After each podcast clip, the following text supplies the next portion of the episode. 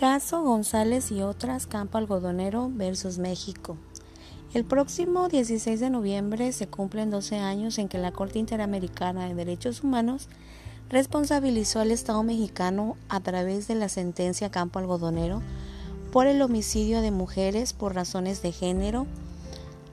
Las jóvenes desaparecidas en Juárez, las madres de Esmeralda Herrera Monreal, Claudia Ivette González, Laura Berenice Ramos Monarrez se presentaron ante la Corte Interamericana para exigir justicia por sus hijas, ya que ellas fueron localizadas sin vida en un campo algodonero. Esta es una sentencia que ha tomado la importancia en el que el Estado mexicano reconozca que la violencia de género en nuestro país va en aumento. Estas madres buscan la obtención de la justicia para sus hijas quienes han sido violentadas, torturadas. Desde 1993 se han localizado cuerpos de mujeres en basureros, desagües, campos. Esta corte encontró todos los elementos para sentenciar al Estado mexicano por la ineptitud de las autoridades para el acceso a la justicia.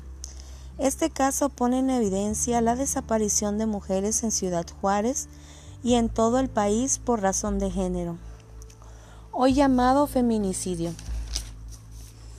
Activistas de derechos humanos, asociaciones civiles buscan que la reparación del daño para las víctimas se realice de una manera cordial y conforme a derecho que las mujeres no sean violentadas y que puedan vivir con dignidad, que puedan tener un, mejor desarrollo social. Este caso es, el, es un parteaguas para que se dieran el interés de las autoridades por la localización de las mujeres desaparecidas de Juárez.